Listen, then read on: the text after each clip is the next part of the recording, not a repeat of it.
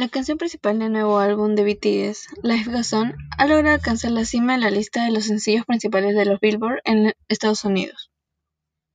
Esto convierte a Life Goes On en ser la primera canción en idioma coreano en toda la historia de los Billboard en lograr esta posición.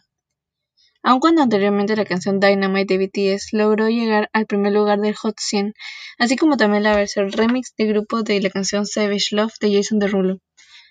Ambas principalmente eran en inglés. BTS ha logrado colocarse en el primer lugar de esta prestigiosa lista de música en esas tres ocasiones, convirtiéndose además en el primer artista coreano en lograrlo.